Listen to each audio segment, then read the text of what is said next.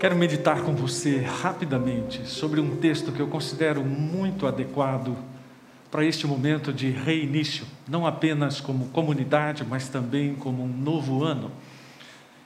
E ele parte de uma história bem simples, em que Jesus apresenta duas situações que estavam diante daquelas pessoas e que estão também diante de nós. Alguns anos atrás eu fazia uma meditação semanal com um grupo de pessoas numa atividade comunitária da igreja e naquele dia eu antes mesmo de ler o que eu ia ler da Bíblia e de falar qualquer outra coisa, eu disse e disse Jesus, um dia a casa cai. E até mesmo aquelas pessoas que estavam desinteressadas pararam e se voltaram para mim como quem diz: Isso está mesmo na Bíblia? É claro que não está com essas palavras. Mas, de certa forma, quando Jesus está falando aos seus discípulos, lá no capítulo 6 de Lucas, versículo 46, você pode ler comigo, ele diz: Por que vocês me chamam Senhor, Senhor, se não fazem o que eu digo? Eu lhes mostrarei como é aquele que vem a mim, ouve as minhas palavras e as pratica. Ele é como a pessoa que está construindo uma casa e que cava fundo e coloca os alicerces em rocha firme. Quando a água das enchentes sobe e bate contra essa casa, ela permanece firme, pois foi bem construída. Mas quem ouve e não obedece é como a pessoa que constrói uma casa sobre o chão, sem alicerces. Quando a água bate nessa casa, ou quando a água bater nessa casa, ela cairá, deixando uma pilha de ruínas. Pare comigo. Senhor Deus, ilumina nosso coração, para que vejamos com clareza o tipo de construção que estamos dando à nossa vida. Ajuda-nos a mudarmos nossas escolhas em função daquilo que a tua palavra nos aconselha. E que sejamos vitoriosos em 2021, não por causa das nossas escolhas, mas por causa da palavra e da pessoa de Cristo. Em nome de Jesus. Amém. Precisamos pensar sempre que essas palavras de Jesus, tanto quanto outras, foram ditas em face de fariseus. E sempre que eu tenho oportunidade, eu tenho feito, não é uma defesa dos fariseus, mas tenho tentado ajudar as pessoas a entenderem como os fariseus entendiam e pensavam as coisas. Eles eram extremamente zelosos, eu já disse numa mensagem, aquele tipo de pessoa que todos nós gostaríamos de ter como vizinho, como colega de classe, como alguém próximo dos nossos relacionamentos. O problema é que nesse zelo eles acabavam se sentindo superiores aos demais. E iam levando tão a sério essa rigorosidade que eles acabavam deixando de cumprir aquilo que era essencial em relação à lei e à palavra de Deus, ou seja, apresentar o próprio Deus. É, caíam num paradoxo, na ânsia de mostrar um zelo por Deus, escondiam Deus. Então Jesus fez essa advertência não apenas para eles, mas para todas aquelas pessoas que, no esforço de cumprir a lei de Deus, acabam se afastando de Deus. E por isso, então, Jesus contou a história dizendo: Eu sou o fundamento seguro. Se vocês quiserem construir uma vida e um futuro de felicidade e de coisas melhores, então a opção é certa o fundamento precisa ser lançado sobre o meu ensino. Agora, como sempre, Jesus contava histórias. E esta história que ele conta diz respeito a uma realidade bem simples. Quem obedece e cumpre aquilo que ele disse, e quem não obedece aquilo que ele disse. Quando Tiago diz: Não se limitem, porém, a ouvir a palavra, mas ponham em prática, ou ponham não em prática, ele está afirmando muito claramente que quem não fizer isso vai enganar a si próprio. E nesse começo de ano, nosso desafio é: bom, como é que eu posso tornar esse ensinamento prático na minha vida? Entendendo a história que Jesus contou. Quando Jesus fala sobre casa, certamente ele está lembrando que casa é um símbolo universal de vida. Não é à toa que na própria palavra de Deus e no Novo Testamento ele diz que a igreja é a casa de Deus, ou seja, onde a vida de Deus se manifesta nas pessoas. Então, vida é construir. Vida é existência, vida é tudo aquilo que nós vamos agregando às nossas experiências, aquilo que vai construindo nosso caráter, hábitos, lembranças, expectativas, aquilo que nos traz fortalezas, fraquezas. Nós não paramos para pensar que, na verdade, cada uma dessas pequenas coisas é um tijolo que vai sendo acrescentado nessa construção de tal forma que ela pode, com o tempo, vir se mostrar muito segura ou, na verdade, muito frágil. E quantas pessoas se enganam pensando que estão construindo suas vidas de maneira sólida, mas quando vêm as tempestades da vida, elas descobrem que fizeram tudo errado. E descobrem que tudo aquilo que pensavam que era seguro, na verdade é inseguro. E a pandemia tem nos mostrado isso. A pandemia tem nos feito rever os fundamentos da nossa vida. E tem nos feito pensar sobre como essa vida que Jesus falou sobre um, fundo, um fundamento seguro, ela é necessária. Mas como eu estava dizendo, precisamos entender a história. Então precisamos entender o que é casa, mas precisamos entender também aquilo que Jesus estava referindo à construção da casa. Quando eu era criança, todos os desenhos que eu pintei a respeito desta parábola mostravam uma casinha bem simples na praia e uma casa bem sólida numa rocha enorme ao lado do mar. Ah, que ideia errada! Muito bonita, talvez, para ensinar uma criança, mas não exprime a realidade da época. Porque o que Jesus queria dizer era o seguinte: Preste bem atenção se o solo no qual você vai construir tem um fundamento sólido de rocha ou ele é apenas argila dura. E claro que isso perdeu muito impacto para nós nos nossos dias, porque nós não construímos as nossas casas, nós compramos as nossas casas prontas, nós pagamos pessoas para fazer as nossas casas. Nenhum de nós vai lá comprar um terreno e analisa o solo para saber se ele é suficientemente seguro. Mas para você não pensar que isso ficou fora da nossa época, em 1991, em Jerusalém, houve um acidente que seria a grande ilustração dessa parábola. Um prédio de apartamentos numa zona de alto luxo em Jerusalém simplesmente veio abaixo. Porque não obedeceu à parábola de Jesus. Você fala, mas que loucura é essa? Um pé veio abaixo porque não. É, então. Porque aquilo que Jesus havia ensinado nessa parábola dois mil anos atrás não foi construído. O que Jesus está querendo dizer com essa história é que em algum lugar na profundidade da terra a rocha será encontrada. A diferença é o quanto será necessário cavar para encontrá-la. E foi exatamente o que aconteceu com o prédio em Jerusalém. As fundações não foram tão fundas o suficiente para encontrarem a rocha. Então houve um vazamento em um dos banheiros que começou a se infiltrar no solo, naquela argila dura, e começou a derreter a argila ao ponto do solo se tornar inconsistente para sustentar todo aquele prédio, e ele veio abaixo. Um andar caindo sobre o outro. Ou seja, o que Jesus está dizendo é que o Evangelho e aquilo que ele ensina não é para gente preguiçosa. É para gente que tenha disposição de cavar o quanto seja necessário até encontrar essa rocha. O que significa, em palavras bem práticas, adotar uma ética responsável, dentre outras coisas. Uma ética baseada no Sermão do Monte como paradigma. Cavar até o ponto de viver uma liberdade individual respeitosa um amor capaz de transcender qualquer diferença, um serviço que seja expressão de adoração verdadeira a Deus e uma vida que seja uma completa entrega a tudo Ele, ou a tudo que é dele.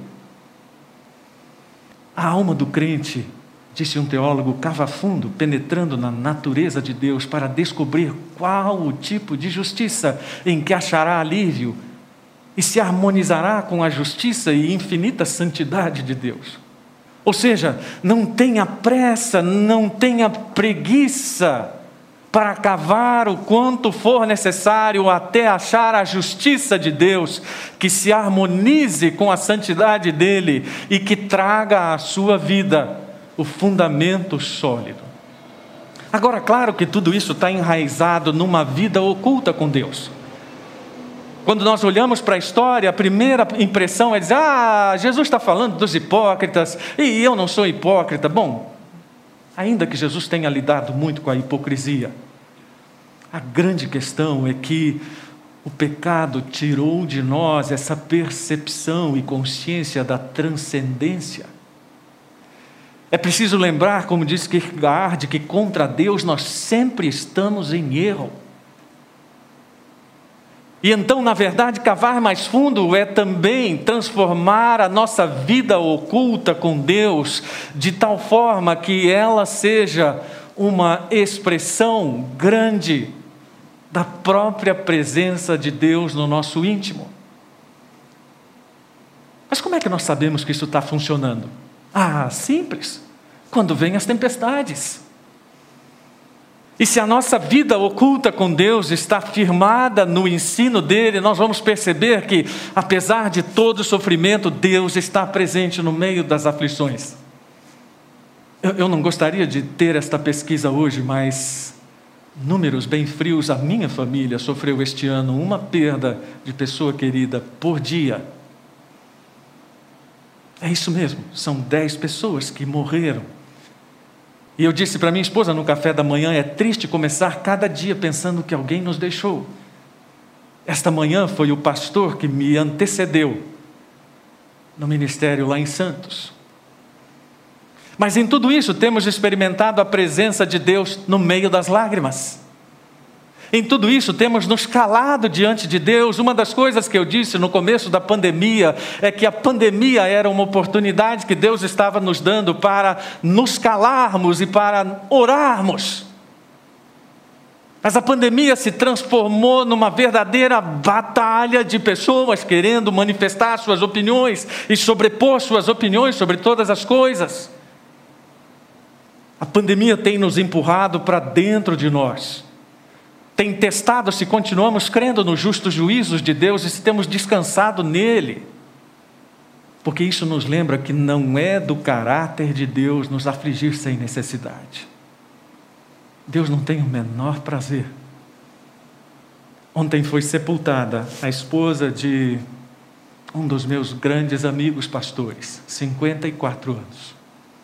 Há três dias que estamos de luto em casa porque ela morreu na quinta-feira, mas por questão de doação de órgãos, o sepultamento ocorreu apenas ontem.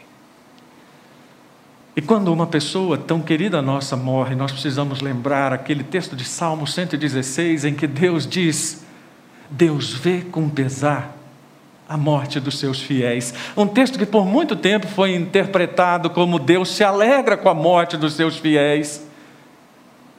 Não, não é do caráter de Deus nos afligir mas é do caráter de Deus nos aperfeiçoar, então precisamos nos entregar a isso. E em lugar de vivermos todas essas exterioridades que nós temos vivido, nós precisamos de uma existência oculta, centrada, que nos leve a distinguir entre o interior e o exterior, entre Deus e o mundo, entre o Espírito Santo e o nosso espírito. Porque confundir essas coisas nos leva a uma confusão de vida e a construirmos uma casa na argila que vai amolecer. E como não fazer isso? Como não ter essa casa frágil? Escolhas. Isso para Jesus era tão importante que foi apresentado pelo evangelista Mateus de uma forma, pelo evangelista Lucas de outra, por Marcos também. Em Mateus a ênfase é nas escolhas. E uma vida com fundamento frágil é uma vida de escolhas ruins. Ou seja, em cada decisão na vida existe uma visão de curto prazo e uma visão de longo prazo. Então, feliz é o homem que nunca troca o bem futuro pelo prazer presente. E isso também é fácil. Para terminar, como tomarmos essas decisões sabendo que elas não nos levarão à ruína? Primeiro, precisamos morrer para aquilo que é estético e exibicionista. Jesus foi enfático sobre isso. Não adianta você ficar fazendo coisa para as pessoas verem. Até porque, se é isso que você quer, como ele disse para os fariseus, bom, então vocês já conseguiram. Qualquer coisa feita para impressionar pessoas e não a Deus resultará numa vida sem fundamento sólido. Precisamos morrer para a autoindulgência dos pequenos e dos grandes prazeres.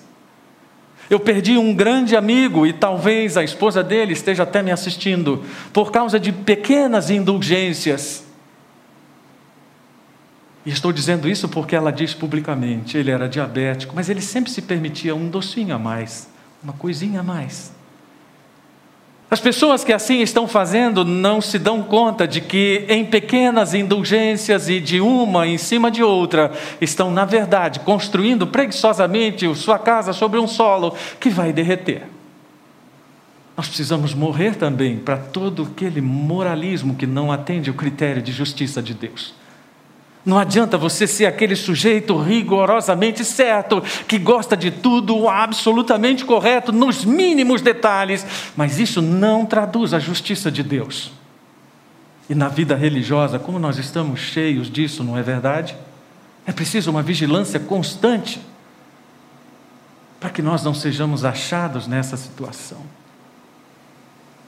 E sabe, dois mil anos depois, nós olhamos para esse texto e pensamos: Jesus estava falando de crentes e não crentes, pessoas. Não, ele estava falando de pessoas que aceitavam o que ele dizia e seguiam, ou aquelas que não aceitavam. Ele está dizendo: Eu sou a pedra, construam sobre mim, construam sobre as minhas palavras, e vocês não serão abalados. Não significa uma vida com uma proteção mágica contra todas as tempestades da vida, mas uma resistência a elas um fundamento seguro. Então, no início de 2021, a minha mensagem para a comunidade batista de ou em Moema é: vamos cavar mais fundo.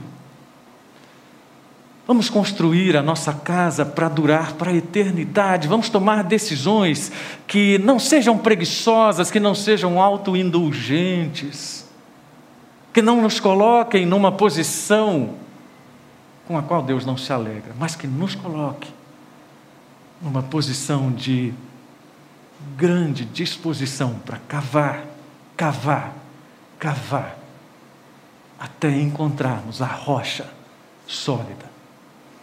Isso vale para a sua família, isso vale para o seu projeto de vida, isso vale para o seu projeto de negócio, isso vale para os seus relacionamentos. E que em 2021 todas essas áreas da vida sejam firmadas sobre esse sólido fundamento. Ore comigo, Senhor, dá-nos disposição neste ano para cavar mais fundo. Dá-nos disposição para entendermos que perseverar no cumprimento das tuas palavras é também alcançar a segurança que tanto queremos para a vida eterna.